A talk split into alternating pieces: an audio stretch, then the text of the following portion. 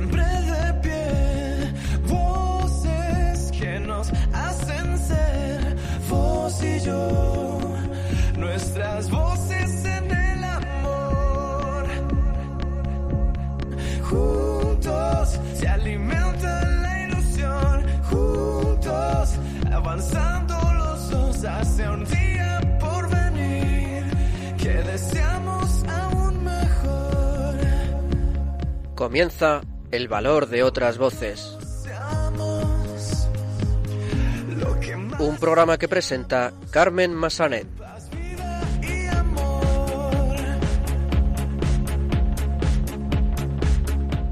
Muy buenas tardes, bienvenidos a una nueva edición de El Valor de otras Voces, el programa de discapacidad de Radio María. Como siempre me acompañan estos micrófonos Silvia Lacalle. Muy buenas tardes, Silvia. Hola Carmen, buenas tardes y buenas tardes a todos nuestros oyentes. Pues comenzaremos hoy el programa con una nueva entrega de la sección Genios con Discapacidad. En esta ocasión, Ana de la Cruz y Carlos Barragán repasarán la vida del físico Stephen Hawking, fallecido recientemente, como ustedes sabrán. Hablaremos de la segunda jornada diocesana de discapacidad que tendrá lugar el próximo 21 de abril en Madrid, así como de la presentación de una guía que se ha escrito para las parroquias, en la que se dan orientaciones sobre cómo tratar a las personas con discapacidad que se acerquen a ellas. Los chicos de Radio Roncali, una vez más, emisora de la Fundación Juan 23 Roncali, nos contarán las últimas noticias sobre discapacidad y finalmente escucharemos el testimonio de Loli y de María Luisa, dos voluntarias de CECO, la Asociación de Ciegos Españoles Católicos, que participaron el pasado fin de semana en las convivencias que organiza la asociación a nivel nacional. Comenzamos.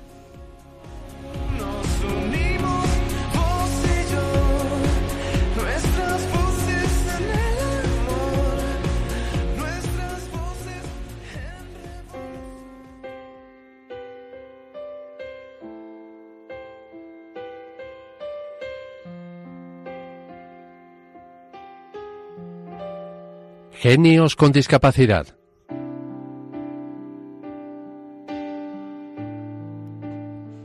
Pues como adelantábamos en el sumario, vamos a conocer algo más sobre la vida del físico Stephen Hawking y como siempre lo vamos a hacer con Carlos Barragán y con Ana de la Cruz, colaboradores habituales de este programa. Stephen padecía ELA, esclerosis lateral amiotrófica.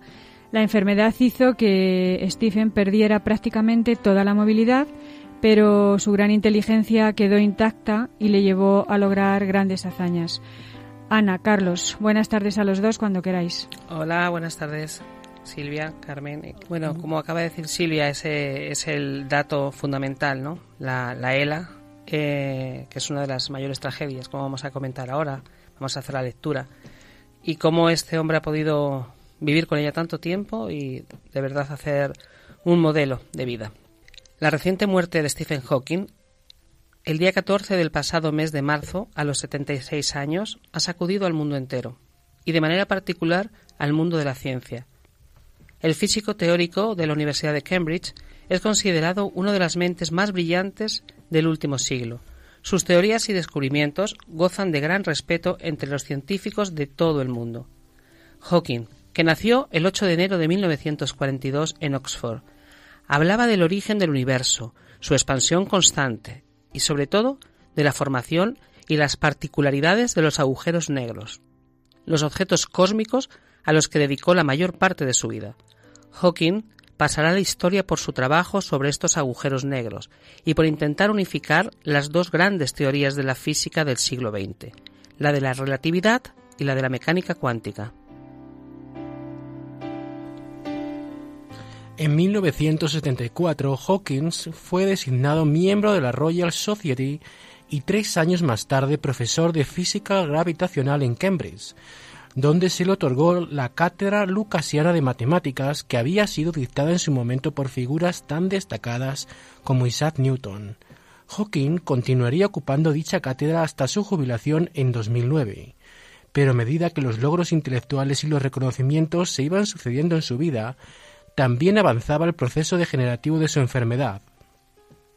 Hawking ha recibido innumerables premios y doctorados honoris causa. En España recibió el Premio Príncipe de Asturias de la Concordia en 1989, a pesar de la crueldad de su enfermedad. El proceso degenerativo no le impidió seguir investigando, trabajando, luchando y siempre con un excelente sentido del humor, demostrando ser uno de los mejores estudiosos del universo de nuestro siglo. Y también a pesar de su discapacidad, es considerado el físico más famoso del mundo.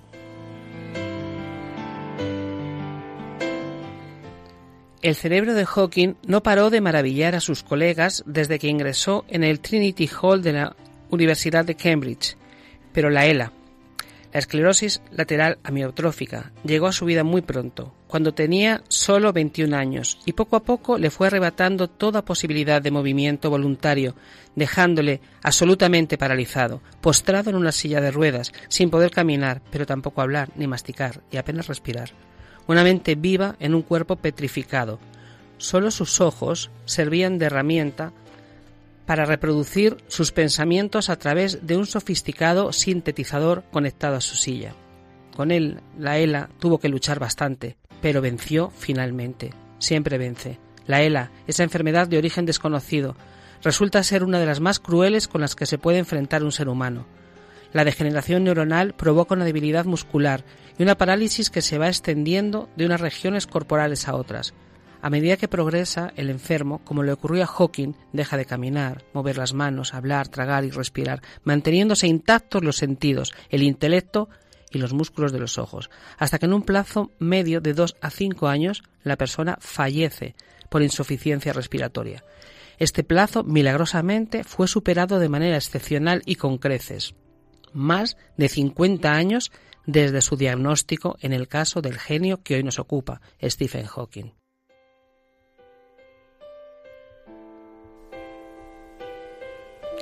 Stephen Hawking visitó nuestro país en diversas ocasiones y manifestó su entusiasmo cuando preparaba la edición del Starmus para el 2016, afirmando que tras convertir la visión de este evento en una realidad a lo largo de sus dos primeras ediciones, en 2011 y 2014, valoradas como históricas, el festival seguiría persiguiendo el objetivo de reunir a varios de los mejores científicos, músicos y artistas bajo el mismo techo, el cielo estrellado de las Islas Canarias, del que decía que tiene un poder infinito para inspirar a cualquier ser humano, así como el poder de la experiencia Starmus, que perdura para siempre en los corazones y mentes de sus participantes. En honor a este entusiasmo, hoy hemos querido traer a esta sección de Genios con Discapacidad parte de la entrevista que publicó el diario El País hace tres años, cuando el genio estuvo en Santa Cruz de Tenerife para presentar el Starmus 2016 y reflexionar sobre el origen del universo, la importancia de la ciencia y su enfermedad. Este evento reuniría a una docena de premios Nobel, entre otras figuras reconocidas de la ciencia, la divulgación y la exploración espacial. Esta fue la entrevista.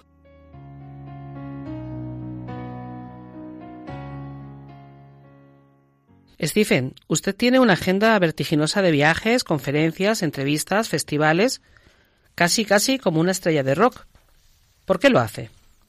Siento el deber de informar a la gente sobre la ciencia. ¿Hay algo que le gustaría hacer en la vida y que aún no ha hecho? Viajar al espacio con Virgin Galactic. España, al igual que otros muchos países, ha visto cómo se recorta el presupuesto para la ciencia y muchos científicos jóvenes han tenido que emigrar para encontrar trabajo. ¿Qué le diría a un joven español que esté planteándose ser científico? Que se vaya a Estados Unidos. Allí valoran la ciencia porque se amortiza con tecnología. Uno de sus últimos libros se centra en la teoría del todo, que uniría la relatividad y la física cuántica. ¿Sobre qué tratará el siguiente? Puede que mi nuevo libro trate sobre mi supervivencia, en contra de todo pronóstico. Hace poco dijo que la información puede sobrevivir a un agujero negro. ¿Qué significa eso para el ciudadano medio? Caer en un agujero negro es como precipitarse por las cataratas del Niágara con una canoa. Si remas lo suficientemente rápido, puedes escaparte. Los agujeros negros son la máquina de reciclaje definitiva. Lo que sale es lo mismo que entró, pero procesado. En el año 2015, la teoría de la relatividad general cumplió 100 años. ¿qué le diría a Albert Einstein si pudiera hablar con él y qué espera de esa ciencia en los próximos años? Einstein escribió un artículo en 1939 en el que afirmaba que la materia no podía comprimirse más allá de un cierto punto, descartando la posibilidad de que existiesen agujeros negros. ¿Y usted por qué cree que deberíamos temer a la inteligencia artificial? ¿Es inevitable que los humanos creen robots capaces de matar? Los ordenadores superarán a los humanos gracias a la inteligencia artificial en algún momento de los próximos 100 años. Cuando eso ocurra, tenemos que asegurarnos de que los objetivos de los ordenadores coincidan con los nuestros.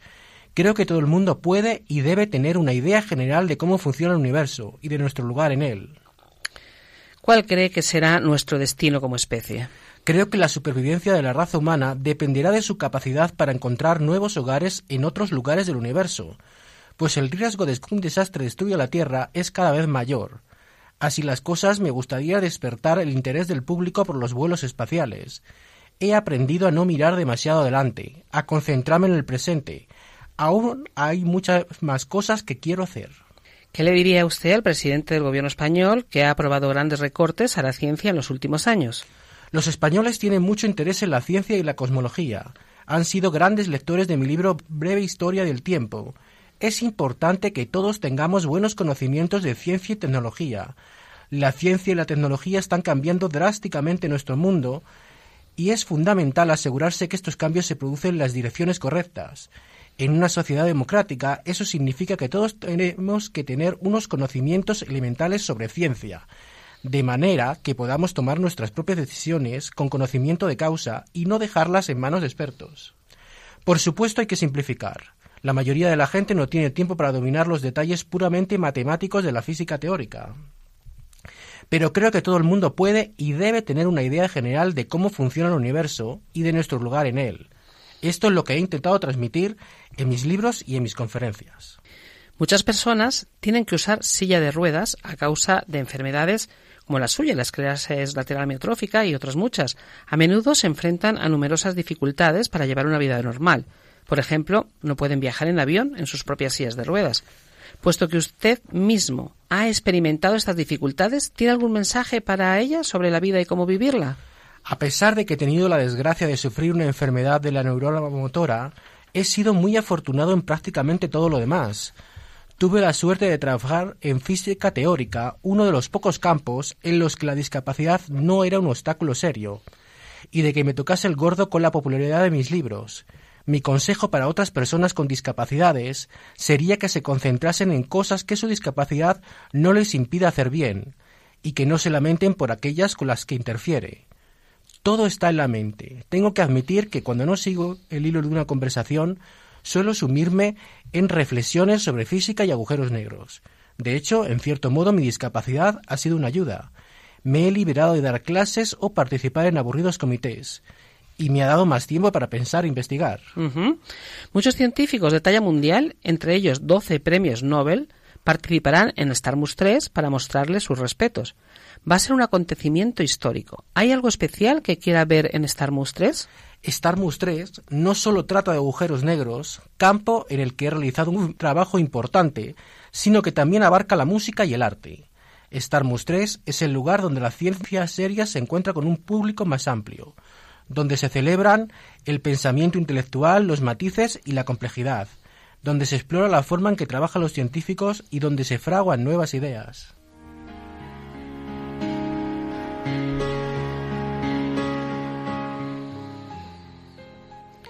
Queridos oyentes, hasta aquí la réplica del fragmento de la entrevista de Stephen Hawking, un genio que muy a su pesar demostró con su vida, contra todo pronóstico científico, que los milagros existen. Gracias, Hawking, por tus aportaciones a la humanidad y por el excelente humor con que viviste la tragedia de la ELA.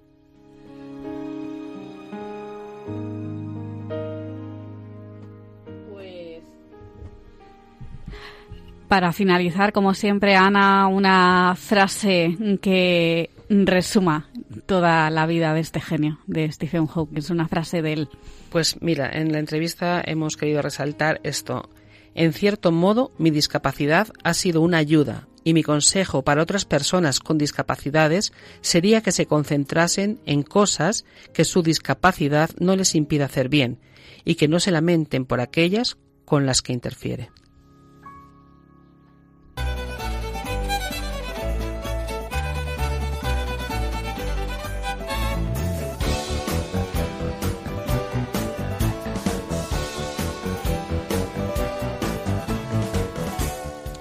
Continuamos en el valor de otras voces y el próximo 21 de abril tendrá lugar la segunda jornada diocesana de discapacidad. Las personas con discapacidad de la capital, de aquí en Madrid, celebrarán la Pascua de Resurrección en un ambiente festivo. Así es, y para darnos más detalles sobre esta jornada, tenemos con nosotros a dos de sus organizadores, Mariano Fresnillo y Elizabeth Chuquipiondo. Al mismo tiempo, Elizabeth es responsable del proyecto NAIM, una iniciativa que adapta la catequesis a niños con discapacidad intelectual. Buenas tardes, Mariano, y buenas tardes, Elizabeth. Hola, ¿qué tal? Hola, buenas, tardes. Muy buenas tardes a los dos. Ah, Mariano, vamos a empezar haciendo un poquito de historia. ¿Cómo se inicia todo este trabajo que hacéis, mm, no, desde la presentación de la mesa de la discapacidad, no, pues hasta ahora? Cuéntanos un poquito cómo se inicia el trabajo para normalizar, pues, la vida de las personas con discapacidad en la Iglesia.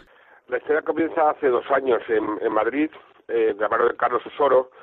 Eh, bueno, se le ocurre la, genial idea de, de tener en cuenta al ámbito de la discapacidad dentro de la Iglesia de Madrid. Hasta ese momento estábamos incluidos las personas con discapacidad en la pastoral de la salud. Nosotros ya decíamos, eh, por muchas vías y muchas asociaciones, que no era el sitio adecuado porque nosotros no somos enfermos y somos personas con capacidades diferentes.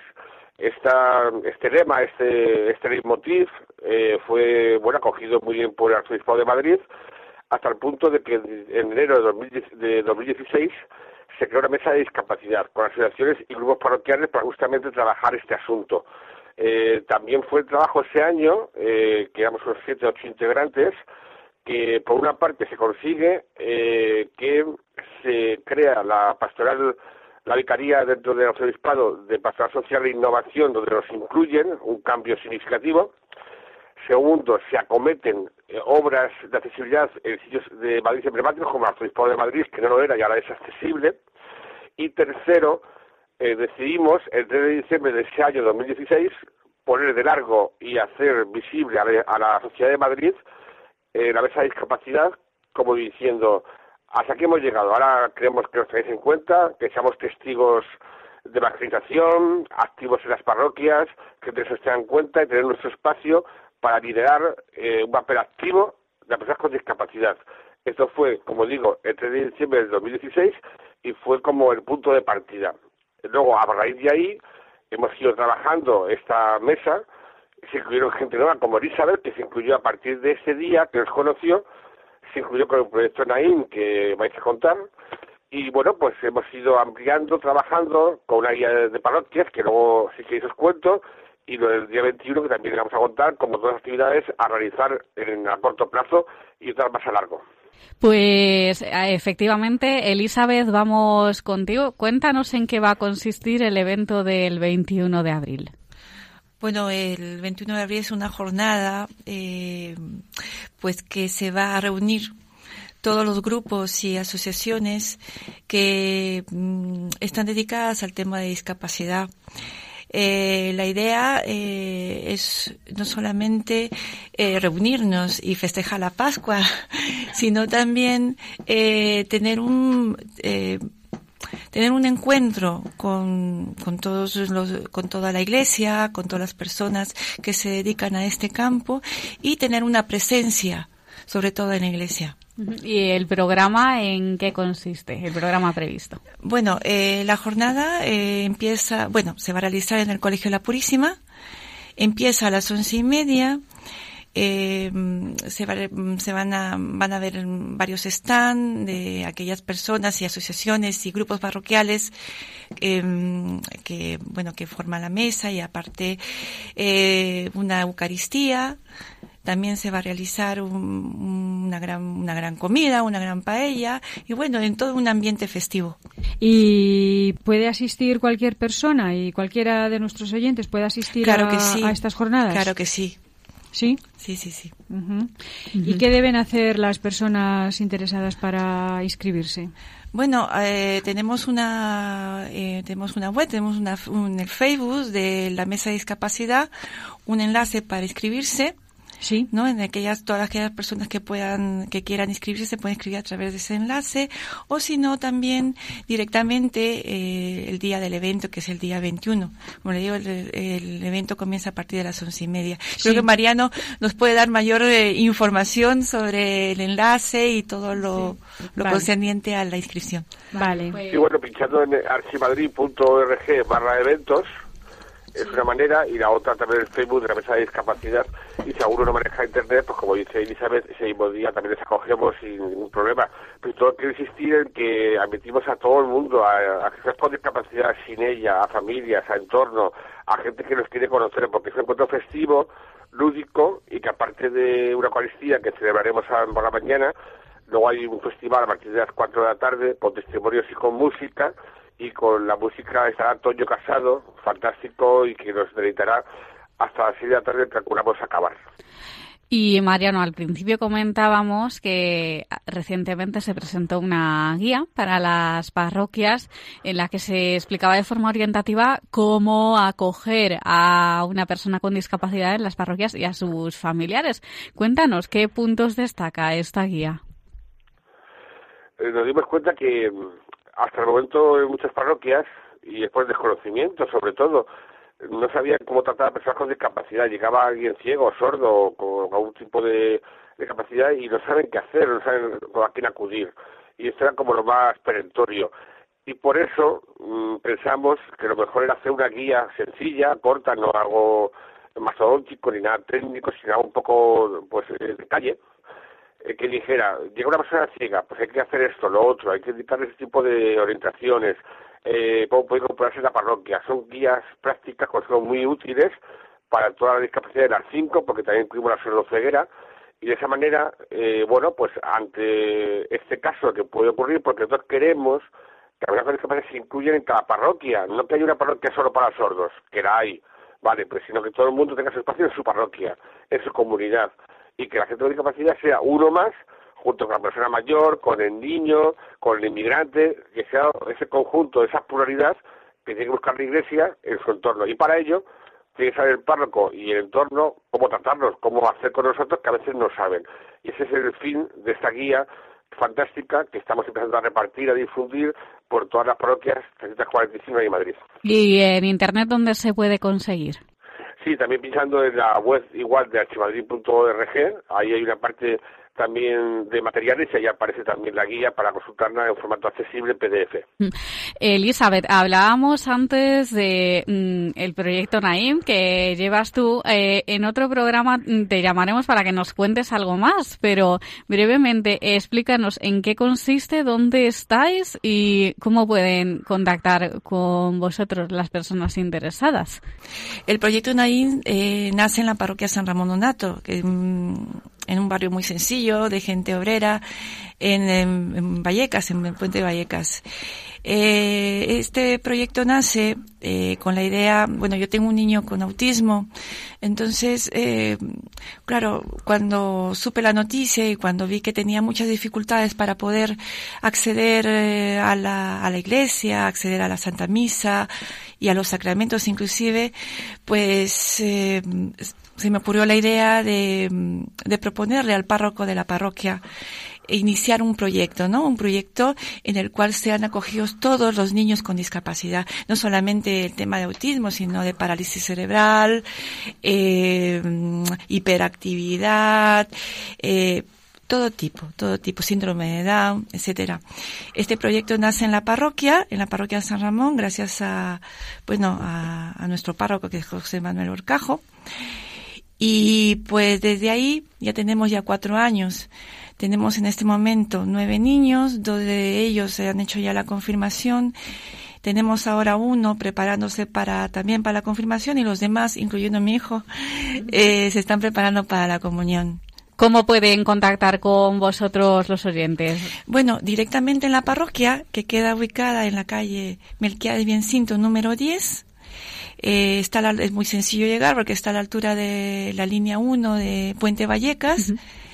O si no, también llamándonos por teléfono. Pueden llamar si, al 639-520403. Muy bien, nosotros lo recordaremos también. ah, luego daremos las formas de contacto del programa para el que nos quiera preguntarse. Lo decimos también. Esta pregunta es un poco eh, ah, para finalizar para los dos. Ah, ¿Creéis que todavía queda mucho por hacer para la integración de las personas con discapacidad de la Iglesia? Eh, a ver, tú, Elizabeth, primero. Sí, yo creo bastante. Yo creo que estamos, creo que con estas jornadas, con la, mm, con nuestra presencia, con esta iniciativa que se tuvo el obispado, pues creo que va a ser un, va a ser multiplicador para toda, para para todas las comunidades, para toda España. Lo importante es que mm, las personas que con discapacidad no se sientan por su por la discapacidad que se tenga, tanto los padres como las personas adultas, eh, mm, con miedo. Porque lo que nosotros hemos podido, eh, inclusive hablo de mi caso, y de otros padres, que normalmente hablo con padres y con menores, con niños, pues es el miedo al, al poder acceder, acceder a todos los ámbitos de, una parroquia. Entonces, eh, lo importante es mm, perder ese miedo, ¿no? Eh, tener, hablar con los, con, lo- con los sacerdotes, hablar con, con todas las personas que nos puedan ayudar también, pedir ayuda, eh, yo creo que es muy importante que todos tengamos mm, esa, esa, esa iniciativa de querer de querer participar, porque si no te queremos participar, si nos, eh, si por temor o por lo que sea, no seguimos, eh, no participamos en, lo- en la misa, no queremos ir por miedo a, a molestar, pues entonces, pues mm, no tenemos esa presencia, ¿no? Y es muy importante que nosotros tengamos esa presencia, participemos en los sacramentos como todo cristiano, como toda persona que, que amamos al Señor y queremos que nuestros hijos también participen de nuestra fe. Mariano, ¿alguna cosa más que añadir? Sí, por supuesto, es que es un paso de gigante tener en cuenta a los oyentes que es que hasta ahora nunca se había hecho nada con la discapacidad, somos como un terreno un poco virgen que empieza a trabajar, entonces claro, de partir de cero, con una eh, un trato siempre asistencial, protector, incluso lastimero, que era lo que hacía, desgraciadamente, pues queremos ahora justamente lo contrario, ser activos, eh, tener un papel protagonista y esto no pasa nada porque justamente se puede y lo estamos demostrando con este tipo de actos que estamos realizando y invito a más eh, personas de, de toda España a que, bueno, copien el modelo de Madrid porque esto tiene que aplicar a más diócesis y no solamente a la de Madrid. Eh, estamos trabajando un grupo bastante unidos en comunión justamente para conseguir objetivos de la inclusión de toda la Iglesia y yo creo que este, este tipo de encuentros justamente redundan en que se puede, hay que hacer este trabajo de concienciación y justamente para informar, porque hay mucho desconocimiento, y caminando juntos lograremos al final porque seamos eh, papel activa en las comunidades, en los grupos, asociaciones, etcétera. Yo por eso quiero, antes de terminar, si te parece, Carmen, recordar que el día 21 de abril empieza el encuentro a las once y media la acogida y es el Colegio del Carmen que está en el Metro Carmen, Metro Carmen que es el más cercano, y luego hay que entrar por el colegio, por la calle Ricardo Ortiz 29, pero como tenemos en cuenta la accesibilidad siempre algo primordial, este colegio que hemos elegido tiene una entrada accesible para gente con movilidad reducida por la calle San Marcelo número 5, por lo que tenemos dos entradas según el tipo de discapacidad. Esto por ejemplo, en Paseo Lotería hay que tener en cuenta porque si un grupo concretamente no podría acceder. Y mirado lo primero para que todo el mundo tenga su espacio y todo el pueda disfrutar del encuentro el día 21, que luego será de alegría, festivo y os invitamos a compartirlo la gente de toda España que venir a Madrid o los que están en Madrid. Pues Mariano Fresnillo, Elizabeth Chuquipiondo de la Mesa de la Discapacidad de la Archidiócesis de Madrid, muchas gracias por ayudarnos a conocer un poquito más vuestro trabajo y por hablarnos de este evento tan importante que tendrá lugar el 21 de abril. Gracias a ti. Carmen. Un abrazo.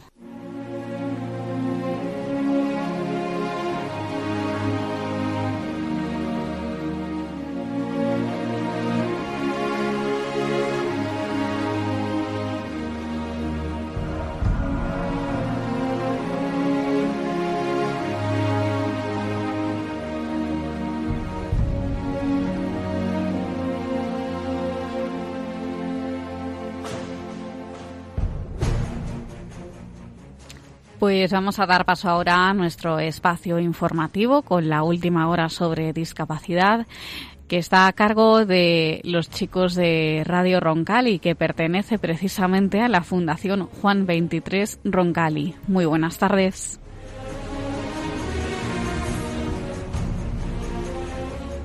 Buenas tardes, queridos oyentes del valor de otras voces. Los locutores de Radio Roncali, la radio de la Fundación Juan 23, os contamos las noticias de actualidad sobre discapacidad. Mi nombre es Daniel Olías y me acompañan mis compañeros Víctor Rojo. Buenas tardes, Víctor. Buenas tardes. Buenas tardes, Santiago Hernández. Buenas tardes, rayoyentes. Y buenas tardes, David Soria. Buenas tardes a todos.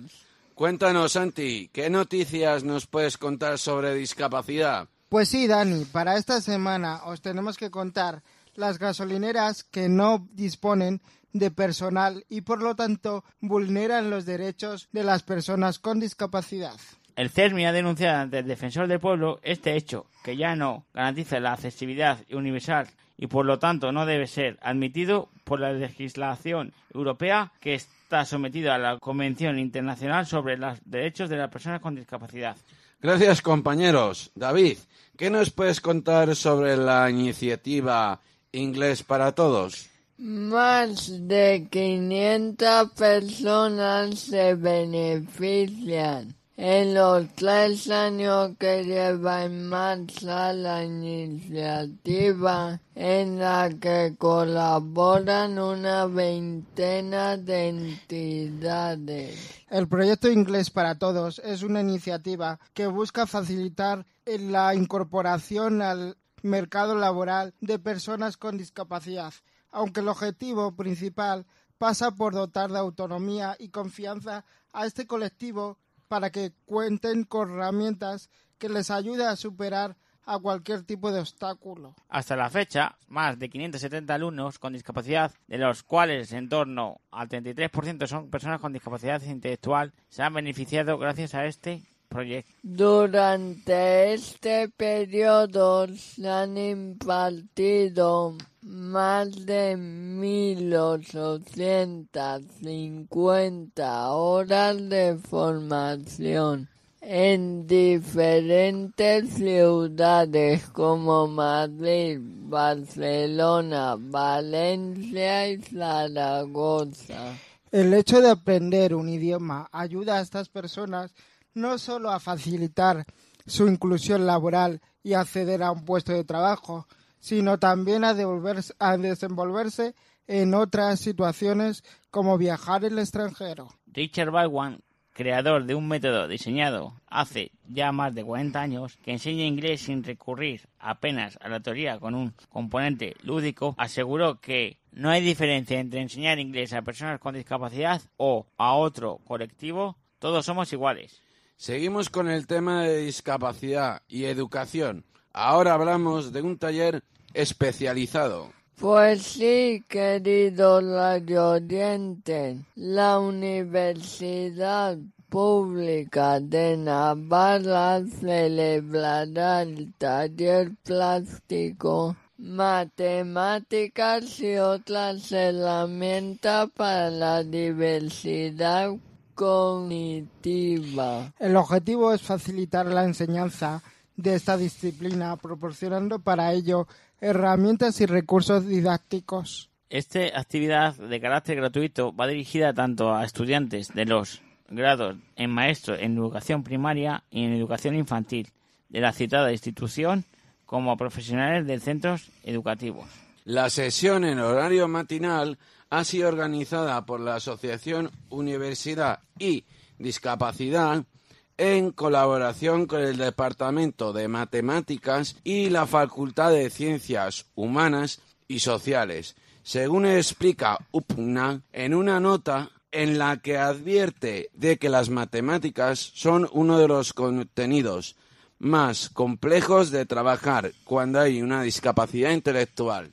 Los estudiantes de la UFNA podrán realizar actividades complementarias derivadas del curso y lograr así créditos. Hablaremos ahora de ocio. Afañas presentó a principio de mes Mano a Mano para fomentar la inclusión de la discapacidad intelectual con el teatro de improvisación. Se trató de un espectáculo realizado por profesionales de la interpretación junto a personas con discapacidad intelectual con el objetivo de mostrar cómo el teatro de improvisación puede actuar de vehículo que enseña a la capacidad dentro de la discapacidad. De esta forma, los actores presentaron el show e improvisaron con personas con discapacidad intelectual y con el público para mostrar así las virtudes de esta creativa disciplina artística. El espectáculo incluyó además la proyección de un vídeo protagonizado por personas con discapacidad junto a las tres planas rojas. Para todos aquellos que les gusten la tecnología, ahora vamos a hablar de una nueva aplicación que favorece la independencia de las personas con discapacidad intelectual. Su nombre es Soy Capaz y promueve la independencia y la inserción laboral de personas con discapacidad. La app cuenta con cuatro funcionalidades prácticas y fáciles de usar que refleja, entre otras funciones, tareas de la vida cotidiana y del entorno laboral y que permiten a familiares o tutores poder activarlos. A continuación os hablaremos del concurso Tu proyecto cuenta para el desarrollo integral de las personas con discapacidad. Fundación Rexol ha abierto el plazo de recepción de candidaturas de este certamen, con el que la Fundación premiará aquellos proyectos que des- desarrollados por asociaciones y fundaciones dedicadas a la discapacidad fomenten el desarrollo integral de las personas con discapacidad a través de la formación y la mejora de su capacitación personal y profesional. Un jurado multidi- multidisciplinar elegirá la iniciativa o iniciativas ganadoras a las que Fundación Rexol destinará una partida total de 100.000 euros en premios. Concretamente, en la edición del pasado año se apoyaron cuatro proyectos de los 152 presentados. Tenéis hasta el 26 de abril a las 14 horas para presentar la candidatura. Gracias, compañeros. Y ahora queremos hablaros sobre el autismo. El pasado 2 de abril se celebró su día y no queremos dejar pasar la ocasión para informaros sobre ello. Pues sí, Dani, y es que el autismo no es una enfermedad, como muchos piensan, aunque en muchas ocasiones pueden verse asociadas a diferentes tipos de trastornos neurológicos, fisiológicos, mentales, entre otros, que acentúan las dificultades que la persona puede sufrir en relación a su adaptación y participación social.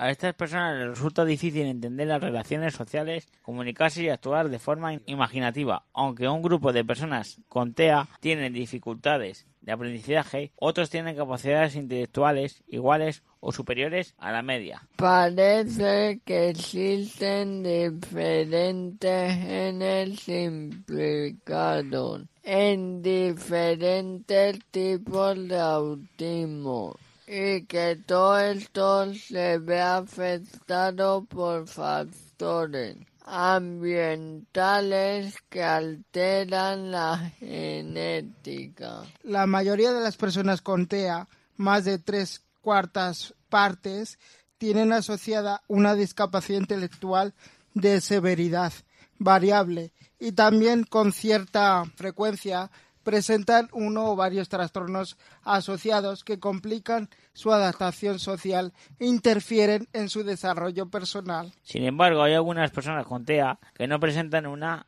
discapacidad intelectual asociada y tienen un funcionamiento intelectual que se sitúa en la media de la población o es superior a la misma. Este es el caso de las personas con síndrome de Asperger. Hasta ahora la evidencia científica dice que a partir de los 18 meses, si bien no hay un indicador médico biológico ni un marcador físico en los niños con autismo. Sobre el tratamiento, lo ideal es desde la atención temprana, es la mejor herramienta para mejorar la calidad de vida y el desarrollo de estas personas de forma que se minimizan todas las barreras sociales y comunicativas que el trastorno presenta. Dependiendo del grado del autismo, tendrá más necesidades de apoyo y de, intervención y más o menos problemas a la hora de minimizar barreras. Y para finalizar, hablaremos de recortes. Los recortes afectarán a los centros de atención infantil temprana.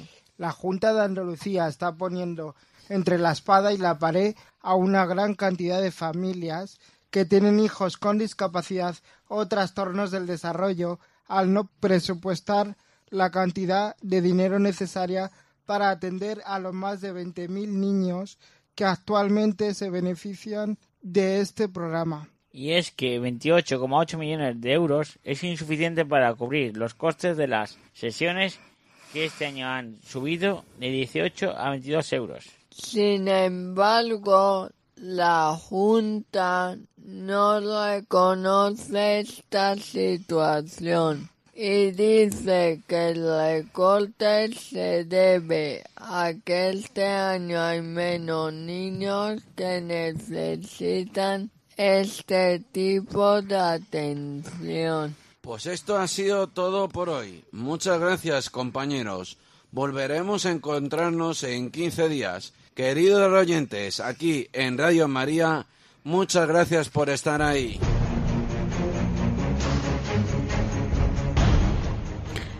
Pues muchas gracias chicos una vez más por traernos la información, las últimas noticias sobre discapacidad y nos volvemos a escuchar en el próximo programa.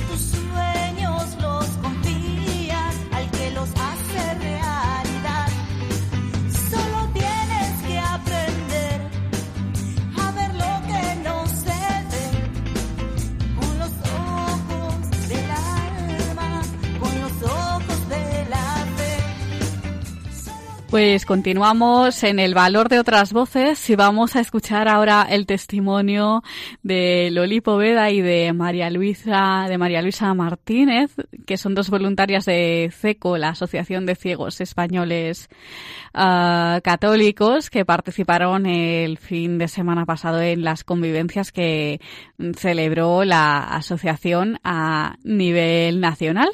Y nos van a contar pues su experiencia como voluntarias acompañando a, a personas ciegas.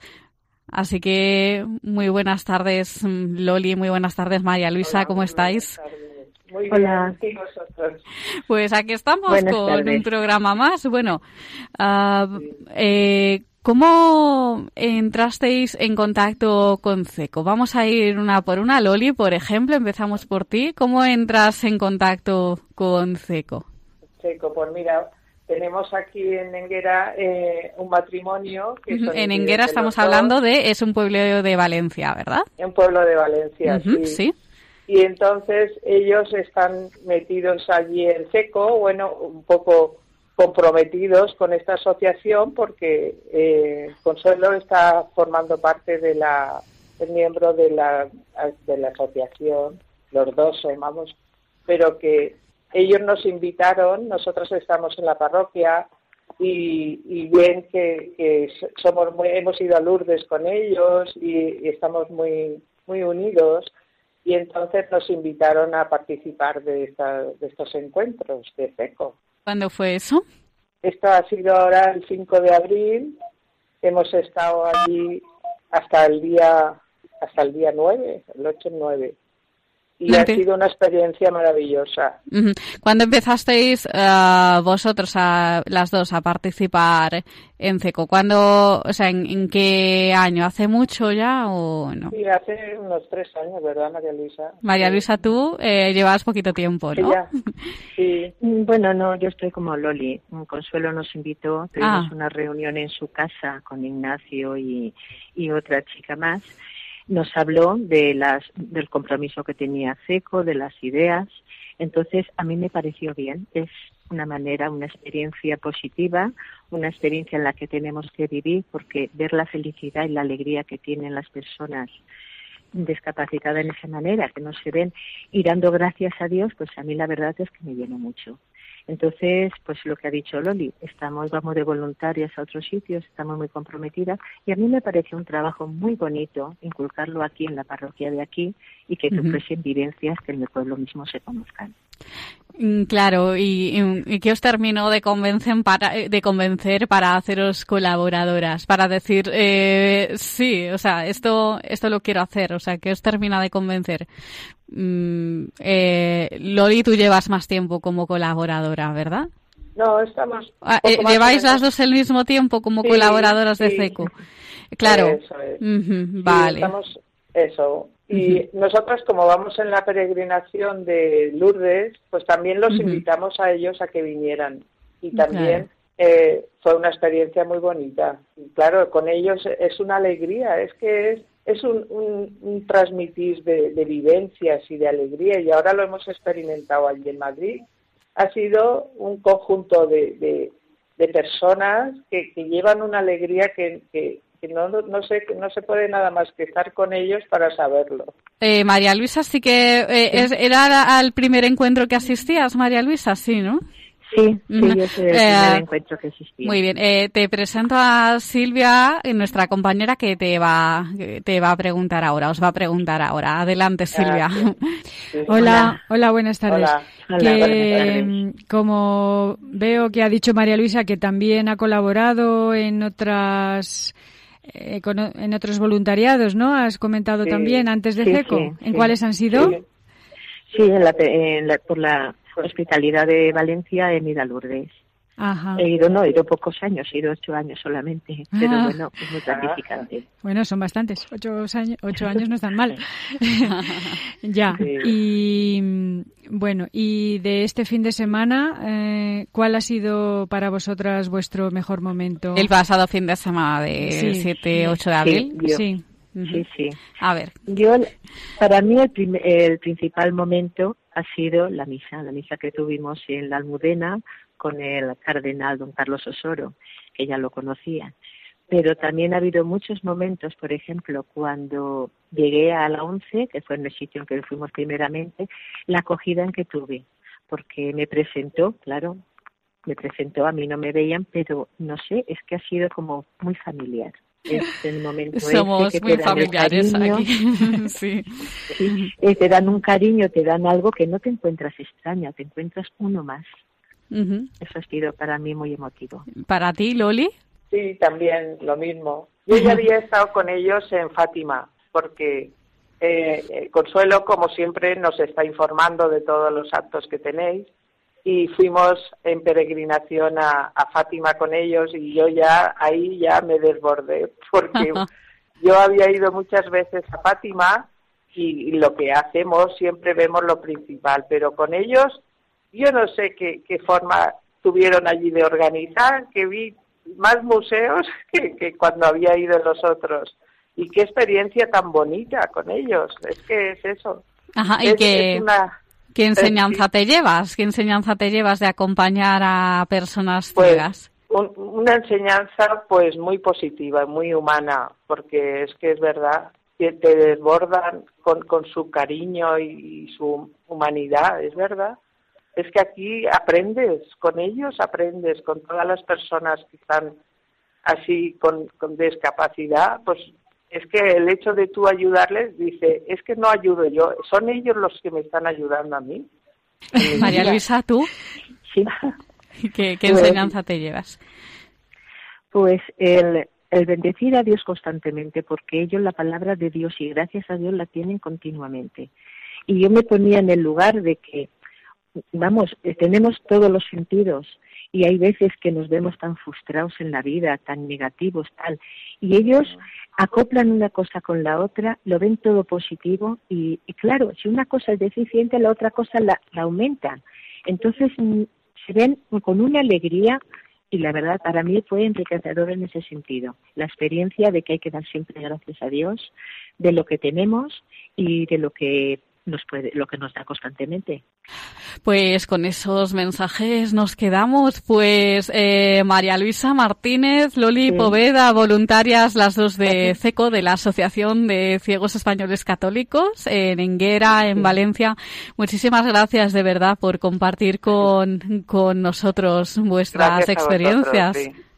Muy bien. Gracias vosotros también a vosotros. Y a ti te hemos conocido, yo oía muchas veces el programa de Ujú. El Ciego de Bartimeo Sí. y ahora que os he conocido en Madrid, pues mira, estoy encantada.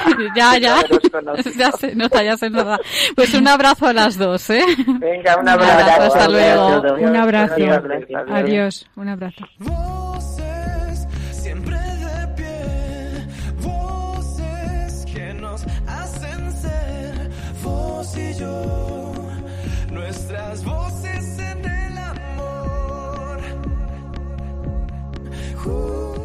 Pues hasta aquí llega la edición de hoy de El Valor de otras Voces. Hemos iniciado el programa con una nueva entrega de la sección Genios con Discapacidad, en la que Ana de la Cruz y Carlos Barragán nos han hablado de la vida del físico Stephen Hawking, fallecido recientemente. Hemos hablado de la segunda jornada diocesana de discapacidad que tendrá lugar el próximo 21 de abril aquí en Madrid. Para los que quieran más información, pues ahora daremos el- los- las formas de contacto del programa para mm, los que quieran tener algún dato más. Y los chicos de Radio Roncali, que pertenece precisamente a la Fundación Juan 23 Roncali, nos han traído las últimas noticias sobre discapacidad. Y finalmente hemos escuchado el testimonio de Loli Poveda y de María Luisa Martínez, dos voluntarias de CECO, de la Asociación de Ciegos Españoles Católicos de Enguera en Valencia, que nos han contado su experiencia acompañando a personas ciegas, nos han transmitido sus sensaciones precisamente en las convivencias que tuvieron lugar el pasado fin de semana a nivel nacional aquí en Madrid. Les vamos a recordar nuestras formas de contacto. Pues son las siguientes. Nuestro correo electrónico eh, es el valor de otras voces arroba radiomaria.es y el teléfono del contestador es 91 153 85 70. Pues muchas gracias Silvia por participar conmigo en un programa más. Muchas gracias a ti, Carmen, y a todos nuestros oyentes. Pues les dejamos ahora con el programa Sacerdotes de Dios y nosotros nos encontramos en el próximo programa. Muchas gracias, un abrazo muy fuerte. Gracias por estar ahí. Han escuchado El valor de otras voces un programa presentado por Carmen Massanet.